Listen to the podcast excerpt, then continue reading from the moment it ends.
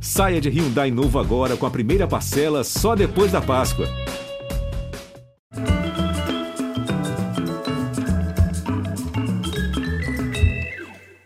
Boa noite, sorrisão, sorrisão. Um sorriso diz muito sobre a gente. Olha, não é esse sorriso forçado. Sorriso, sim, né? Agora, a falta de um sorriso pode dizer mais ainda. Você sabia que o Brasil é o país com mais dentistas no mundo? Quase 400 mil. E olha que escândalo, mesmo assim, boa parte da população não tem atendimento odontológico. São milhões de crianças comprometidas desde muito cedo. Porque a falta generalizada de sorrisos íntegros expõe problemas sérios e não é só de saúde. Perder dentes é um abalo, um abalo forte na vida de qualquer pessoa. No lado funcional, obviamente, mas também nos aspectos psicológico e social. Recuperar os dentes traz de volta dignidade, saúde, alegria e oportunidades de conviver, trabalhar, se alimentar, namorar, sorrir. Nosso convidado hoje é um dentista que não se contentou com um consultório particular bem sucedido. No início da carreira, ele começou a dar palestras em escolas para ensinar o jeito certo de escovar os dentes até que ele sacou que o mero ato de escovar os dentes era uma liberdade que nem todo brasileiro tem. Aí ele foi inventando maneiras de cuidar de graça de quem precisava. Juntou amigos, buscou parceiros, chamou empresas, espalhou a ideia país afora, depois fora do país também. E assim ele formou uma rede de voluntariado que hoje reúne 18 mil dentistas em 12 países e que já teve mais de 80 mil pessoas atendidas, na maior parte crianças e jovens, mas também mulheres vítimas de violência. A ONG que apresenta tais números se chama Turma do Bem e ele se chama Fábio Bibancos. Bem-vindo, doutor Fábio. Muito prazer. Muito obrigado, Pedro. Muito obrigado. Tudo para provocar o sorriso de alguém, principalmente o seu. Obrigado.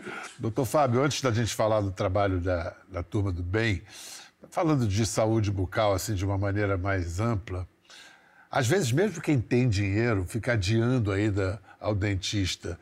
Você acha que tem uma desvalorização do ofício e da, da cultura de ter uma boca saudável? Deixa eu, deixa eu tentar fazer uma, uma, algumas provocações para você, você pensar comigo, Pedro. A gente tem uma cultura de que parece que a boca está separada do corpo.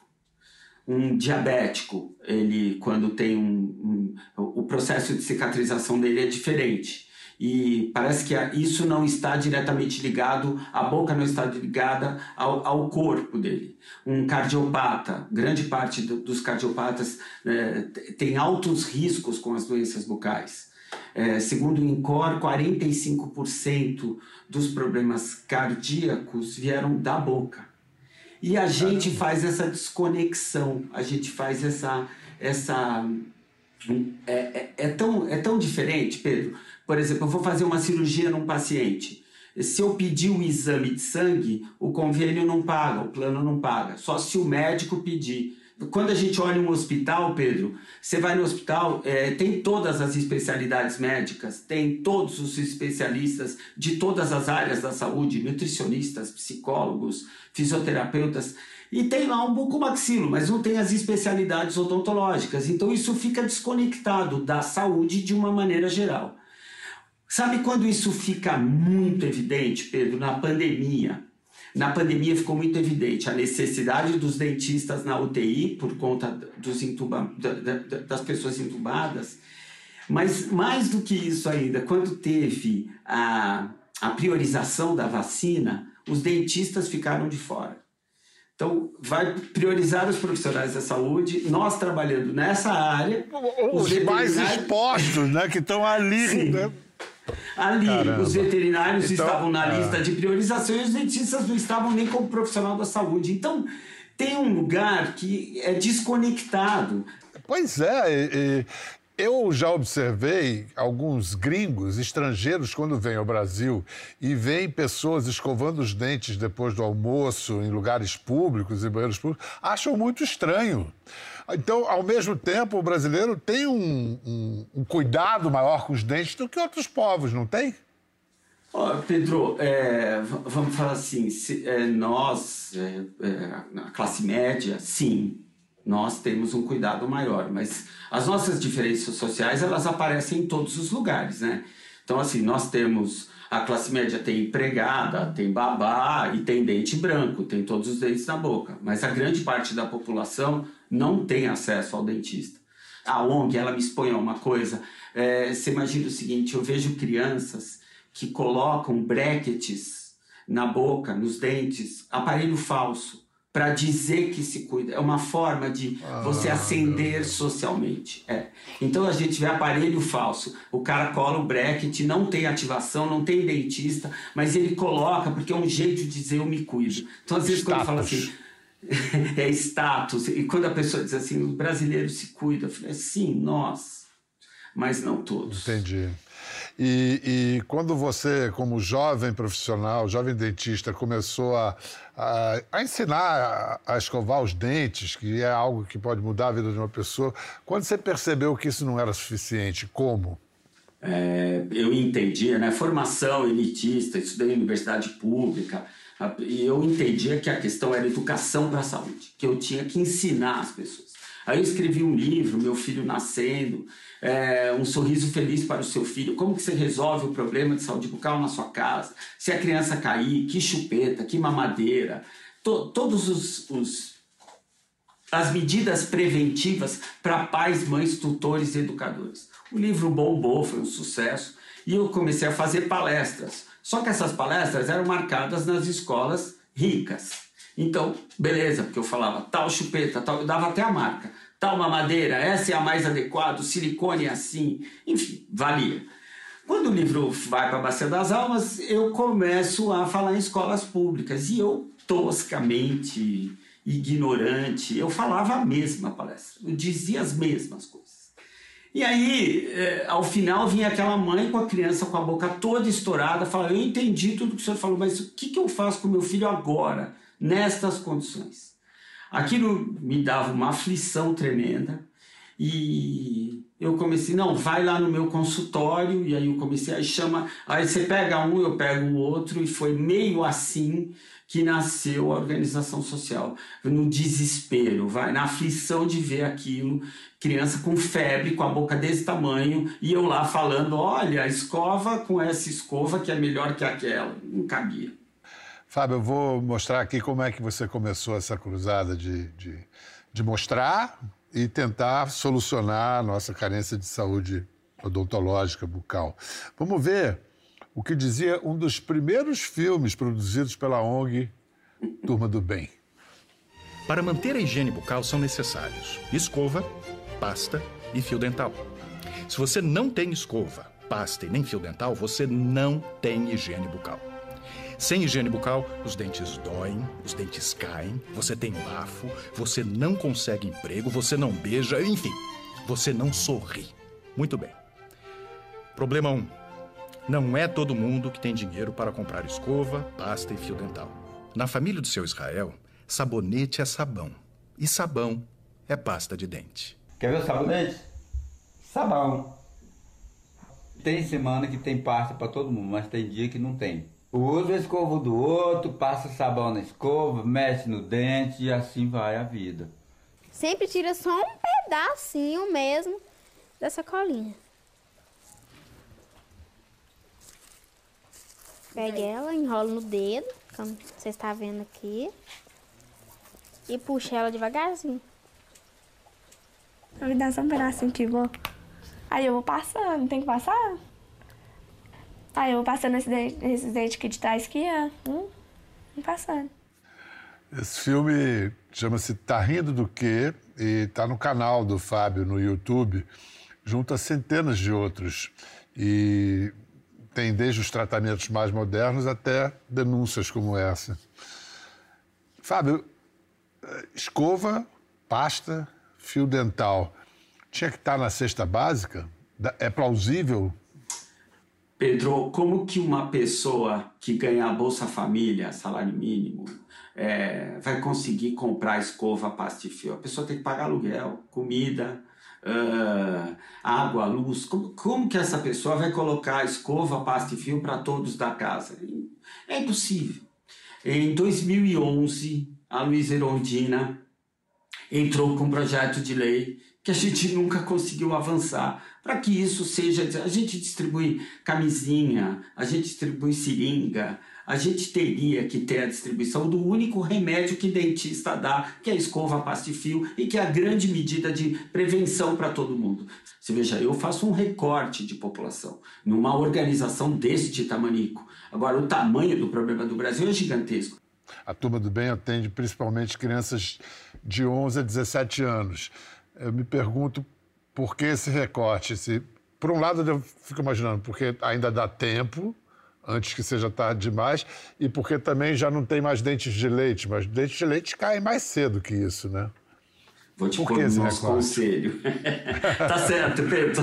Tá exatamente ah. isso. É, é, a, a, criança já está indo para a dentição permanente, ele está mais perto do primeiro emprego, é um adolescente, ele quer beijar na boca ele, ele tem bafo, ele tem dor, ele sofre bullying. Você imagina uma menina de 13 anos sem dente da frente. A vontade que ela tem de beijar, de passar um batom, como está a autoestima. Se eles de têm um sorriso. de, de dar um é. sorriso, de tirar uma selfie. E nesse sentido, a vaidade pode ser positiva, né? Você mexer com a Sim. vaidade das pessoas. Lute pela sua beleza, pelo seu Isso. sorriso, que é o seu direito.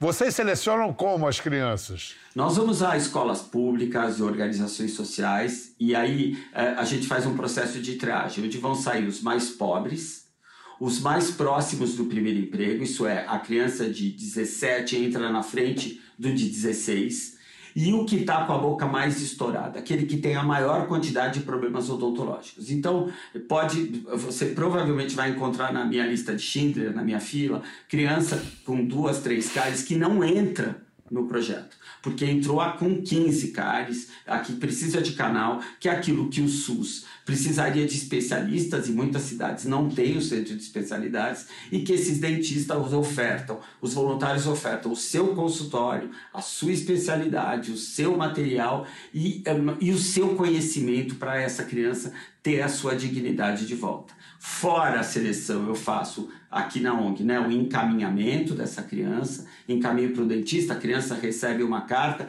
e o dentista recebe um e-mail. Depois a gente acompanha esse processo com a criança, até que a criança se diga: eu não questiono a técnica que o dentista usou, mas eu questiono a felicidade da criança. Então a gente pergunta: como você tá? Tá comendo? Tá beijando? Tá tirando foto? Tô. Então tá bom, beleza, próxima vaga. É mais ou menos isso.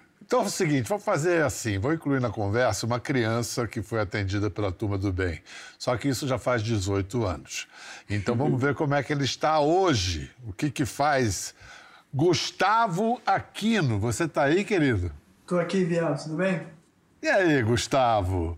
Como é que a Turma do Bem entrou na sua vida? É, foi em 2005. Que idade você tinha? Isso, eu estava com 13 anos, 12 para 13. É, eu participei de uma mega triagem, onde que aconteceu a triagem de várias crianças é, e fizeram a seleção de algumas que precisavam do tratamento. Na época, meu tratamento era orto, meu, meu problema era ortodôntico, tinha um dente muito, muito torto. Aí aconteceu que eu fui, fui selecionado para ganhar o tratamento. Mas escuta, o que, que mudou na, na, na, sua vida quando depois que você conseguiu o tratamento, assim, na escola, na vida, no seu jeito de ser, de viver? Na verdade, assim, o impacto do tratamento odontológico na minha vida foi gigantesco. É, tanto questão de saúde, autoestima, a, a, o modo que eu me relacionava com as pessoas acabou me mudando muito. Eu era uma criança muito tímida, porque eu tinha vergonha do, do sorriso.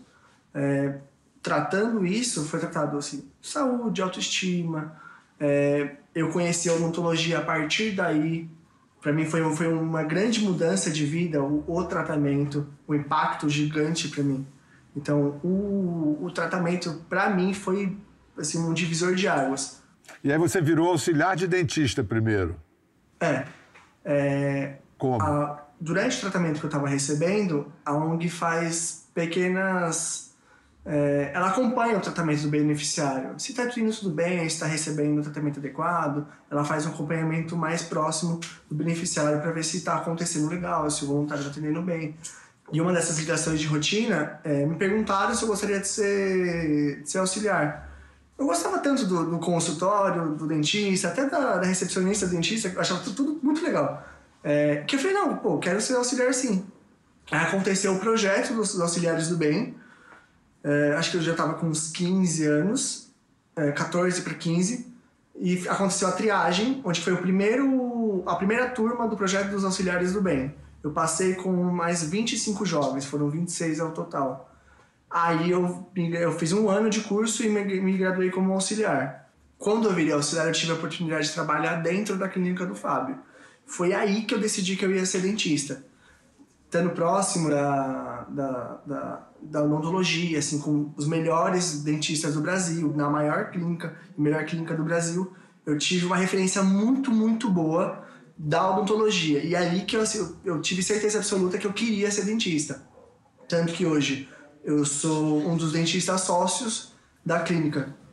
Você lembra de quem foi seu primeiro paciente? Lembro, lembro muito bem. Assim, para mim foi até um paciente muito marcante, porque foi a, uma beneficiária da Turma do Bem. Para mim é muito especial atender ela, não porque é minha primeira paciente, mas porque é uma beneficiária. Quando eu atendia ela, é, era literalmente eu me enxergando há 18 anos atrás. Assim, foi uma, uma troca de, de posição que para mim eu estava fazendo o que foi feito por mim um dia. É, vou, tava colocando para girar essa roda de, de, de benfeitoria, sabe? Esse ciclo de um fazendo bem pelo outro. Para mim foi muito significativo. Você parece ter paixão pelo seu ofício, pela sua profissão. Nossa, eu gosto muito. Pode ter sido, eu gosto muito. Que história bonita, cara. Muito obrigado, Gustavo. Parabéns. Muito obrigado pela sua participação. Sucesso. Obrigado, Biel. Passa bastante sorrisos aí para nós. Pode Obrigado. deixar. Doutor Fábio, é, a Turma do Bem, a ONG, também tem um projeto voltado para mulheres que perderam os dentes em situações de violência. É, vocês tiveram que abrir essa frente porque isso se tornou uma evidência incontornável? Pedro, é assim, ó, eu tenho total consciência que a ONG, ela não resolve o problema do país, mas eu consigo fazer pauta de agenda. Hoje eu estou no Pedro Bial falando sobre saúde bucal. Então a gente consegue fazer pauta de agenda. Então, é, a gente tinha- tem que escolher um grupo para trazer essa discussão. Se você pensar nos idosos, como vivem os idosos sem dente? Como que fica, como que você consegue que a população carcerária, quando sai, tenha algum trabalho se ela está desdentada? Então tem, tem muitos grupos. No caso, as mulheres vítimas de violência, cis e trans, têm a marca da violência na boca aquelas paneladas, porradas, as histórias que eu coleciono aqui. Então, eh, nós trouxemos esse grupo porque a marca de a violência está na boca e porque ela se olha no espelho todos os dias e lembra daquilo, mesmo afastada do agressor. Então, por isso que nós escolhemos esse grupo, mas são tantos outros com tantas prioridades. E esse nome, Apolônias do Bem, de onde vem?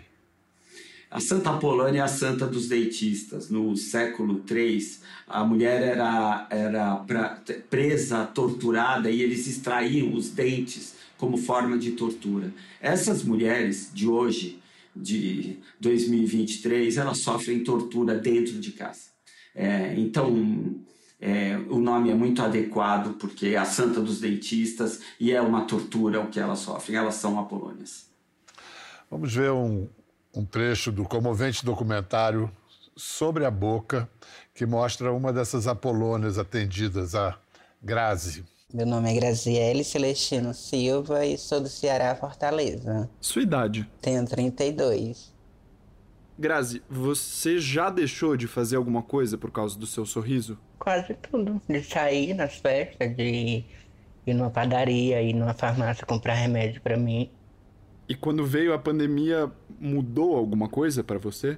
Mudou um pouco por causa da máscara, né? Eu fiquei mais à vontade de conversar com os outros.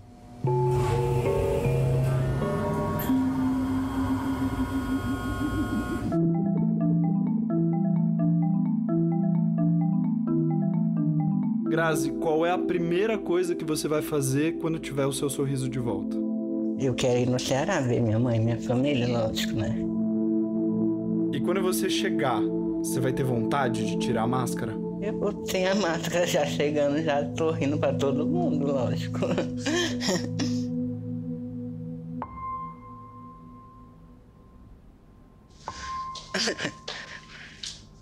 Meu Deus do céu.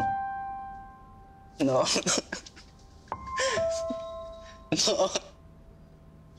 Nossa.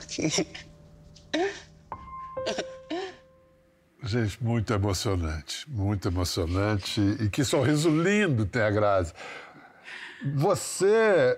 é, o filme é muito bem feito, né? O filme é, é- é- Quem fez o filme? Pedro, deixa eu contar pra você, porque é, é muito engraçado você falar o filme é muito bem feito, porque tudo, tudo na ONG. é, eu, é, quando a gente vai apresentar a ONG, né, é, pedir patrocínio, ahn, tem o GRAAC, Grupo de Apoio à Criança com Câncer, tem a, o SOS Mata Atlântica, tem, são causas que todo mundo já reconhece, criança com câncer, a Mata Atlântica, todo mundo entende. Quando eu chegava dentista, o cara falava, ah, dentista se não tem nem para os ricos, né? não tem nem no hospital, como é que vai? Então a ONG nunca conseguiu patrocínio, eu acabei fazendo do audiovisual uma, uma ferramenta para eu conseguir sensibilizar o cara do departamento de marketing, mais ou menos isso. Isso. Durante, quando veio a pandemia e fecha tudo, os dentistas não tinham nem EPI para atender, tudo fechado, o dentista trabalhava aqui e a gente recebendo, Pedro, todo tipo de pedido, especial de alimento, né? As apolônias, as crianças, vocês conseguem cesta básica, nós estamos aqui, enfim, nós viramos um pouco a ONG para outras coisas. Nesse, nesse, nessa confusão, aparece a Grazi com uma história completamente invertida do que eu ouvia, né? Ai, não aguento usar máscara. Ai, eu não vou pôr máscara. Ai, que saco esse negócio de máscara. Eu fico sufocado. Não sei se vou na academia. E a Grazi dizendo: Eu amo estar de máscara. Eu quero mais. Agora eu estou indo no supermercado, eu estou sociabilizando. Aí, não, não, temos que contar essa história. Eu tenho um filho que é ator e dramaturgo, não tem nada a ver com direção de filme, nunca tinha feito isso na vida. Estamos em casa, eu, meu filho, meu outro filho, o Manuel, que é de, trabalha com RH, e o Fernando, que era o único funcionário que resistentemente vinha todos os dias na ONG para atender esses telefonemas.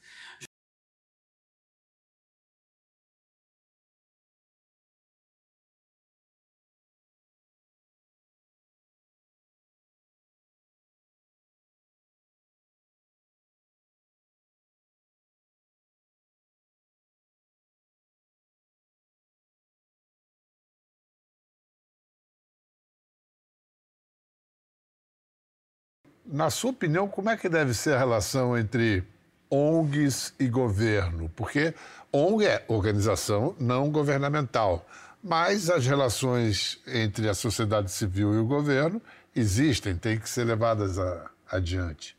É, a gente vai se adaptando ao momento, né? O Brasil Sorridente é o único programa que existiu. Só que naquela época, 2004, a gente estava com a vara de discussão lá no alto. Então, a gente criticava, olha, aqui nessa cidade não tem, aqui está faltando, precisa mais. Naquele momento, nosso, a posição da organização era da crítica. Passado o impeachment da Dilma, a gente viu o que, que era bomba tosse. Ficou sem nada. No- a- a- Na Coordenadoria de Saúde Bucal do Brasil teve até um produtor de eventos. Sabe, tipo, abandonaram os- a, a saúde bucal, os dentistas e todos os programas. Então, foi dramático os seis últimos anos e agora o governo Lula volta com o programa. Nesse momento, nós, a organização, entendemos que é o momento da mobilização social, da sociedade civil se mobilizar. Nós agora, no dia, no dia 16 de maio, nós entregamos uma proposta para o governo federal de um mutirão de saúde bucal pelo Brasil, onde as universidades, as organizações sociais e o SUS juntos, é, com o apoio do Gilberto Puca, que é o cara que, que criou o Brasil Sorridente, a doutora Fernanda Carreira da USP, enfim, um monte de gente, um monte de universidade, todo mundo junto para a gente pelo menos voltar a um patamar de razoabilidade. Eu diariamente, Pedro, publico nas minhas redes sociais, ao invés de eu publicar fotos legaisinhas, eu publico é, fotos das nossas triagens. A quantidade de cáries encontrado, que seis anos sem, você imagina se ficar seis anos sem ir ao dentista, pessoas que já não têm acesso à escova passe-fio, em que situação se encontram? Na ONG, a Turma do Bem, quem financia, hein? Nós, Pedro, não pegamos verba pública, tá? Essa foi uma escolha nossa, então nós só trabalhamos com empresas, com departamentos de marketing, a gente devolve imagem para essas empresas. E uma coisa que eu gosto muito de frisar é que nós temos auditoria dessas contas, elas são abertas nas redes sociais, mas as ONGs brasileiras são sempre acusadas de banditismos, de ladrão, então é muito importante que ONGs sérias sejam valorizadas. E se você tem alguma dúvida sobre as contas, olha lá quem deu o patrocínio e como esse patrocínio foi gasto. Isso é muito importante para mim, já que eu estou nesse espaço, contar para você que eu, a gente gasta uma fortuna de auditoria para dizer isso. Não, e eu acho que algo que depõe a, a, favor de vocês é a qualidade dos patrocinadores, dos financiadores da Turma do Bem. Por exemplo, a Colgate, que mantém o programa Sorriso Saudável, Futuro Brilhante, um programa que já chegou a mais de 80 milhões de crianças através dos anos, atendimento, ações de educação. É, como é que a turma do bem se, se junta a essa corrente de prevenção? Ajuda como? Distribui kits? Como, como é essa conjunção? O, o papel da Colgate é, é, muito legal pelo seguinte: nós temos, é, eles financiam, obviamente, o escritório aqui da Turma do Bem para eu conseguir acessar e comunicar dentistas e crianças, mas é, quando a gente vai dar naquele processo de triagem, que eu vou na escola pública, ou que eu vou na ONG, eu faço uma fila e eu vou tirar 10, 12% de 300 crianças, 32 vão entrar para a ONG, mas outras tantas não vão entrar. Então, esse, o, o programa Sorriso Saudável, é, é, Futuro Brilhante, ele me dá os kits de higiene bucal que eu distribuo para essas crianças. Amplia o alcance. Dar, amplia claro. o alcance da prevenção. É. E, e, eu consigo dar educação, porque eu entrego todo o processo de educação e os kits que impactam até na família, porque você viu que as famílias é. usam sabão ou, uh, ou plástico, saco de lixo. Saco então, de plástico no é, é, supermercado é muito bom porque ela me acompanha numa área que eu não consigo. Eu estou fazendo assistência, né? Estou pegando as crianças que precisam do especialista e ele está me dando a educação e o acesso ao kit. Que bom, no meio de tanta. É, tanto desafio, tanta coisa assustadoramente ruim, né? Notícias boas. Vem cá, doutor Fábio. Achei interessantíssimo quando ouvi, ouvi falar. Me explica o que é esse novo projeto, um museu sobre a pandemia. Achei ótima ideia. De onde veio? Resume para gente o projeto. Pedro, é, depois de 700 mil mortos, se a gente deixar passar, se a gente não tiver, não valorar isso, se a gente não trouxer a importância desta memória, dessas 700 mil pessoas que morreram, se a gente não revi, se a gente conseguir fazer uma revisão do nosso país, da nossa necessidade, enquanto é, a, o meu inconformismo, sentado no sofá da minha casa, protegido, e vendo pessoas morrerem, amigos meus morrerem, parentes meus morrerem, e eu não fazer, isso vai ficar, nós não vamos lembrar disso. Então, meu, durante a pandemia, com inconformismo de perder um grande amigo e vendo a minha família ali, a gente falou: não, nós temos que fazer o Museu Brasileiro da Pandemia. Eu me juntei com alguns malucos, amigos incríveis, pessoas com, com, com diferentes formações.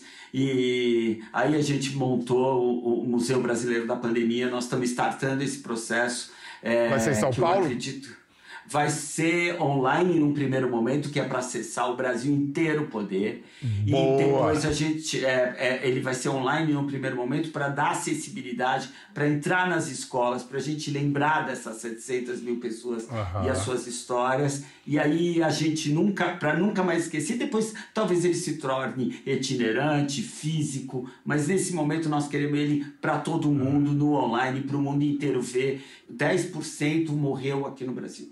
E nós não É. somos 10%. Então Longe nós disso. temos que falar sobre isso. É. Gente, eram mais de três Boeings, eh, três, três Boeings caídos, derrubados, cheios de gente por dia que morria durante a época da, da pandemia braba. E aí, para ajudar, como é que a gente pode fazer? Quem quer saber mais ou quem quer participar, ajudar, rede social. Entra no nosso arroba Museu Brasileiro da Pandemia, manda seu recado lá. Nós precisamos de ajuda, nós precisamos de gente, nós precisamos de doação. Nós vamos fazer essa história acontecer. Nós não vamos perder essa, essa imagem que, que a gente tem que ficar marcada para todas as gerações futuras. Doutor Fábio Bibancos, foi um prazer conversar com você, ouvir um pouquinho desse grande trabalho que você faz. Os dentistas da Turma do Bem, as Apolônias, o Museu da Pandemia. Olha, e você que está em casa, que se emocionou como eu, o que não falta é projeto para ajudar, você está vendo. E ajudar é bom, viu? Doar é- faz muito bem. Um abraço, Fábio, muito obrigado pela conversa, hein? Tudo de bom. Pedro, muito, muito, muito obrigado. Muito obrigado. Obrigado mesmo. Estamos aí, estamos aí. Para isso que a gente serve, às vezes, assim. Tchau para você em casa. Sorrisos, sorrisos, como flores. Vamos lá. Quer ver mais? Entre no Globoplay. Até a próxima.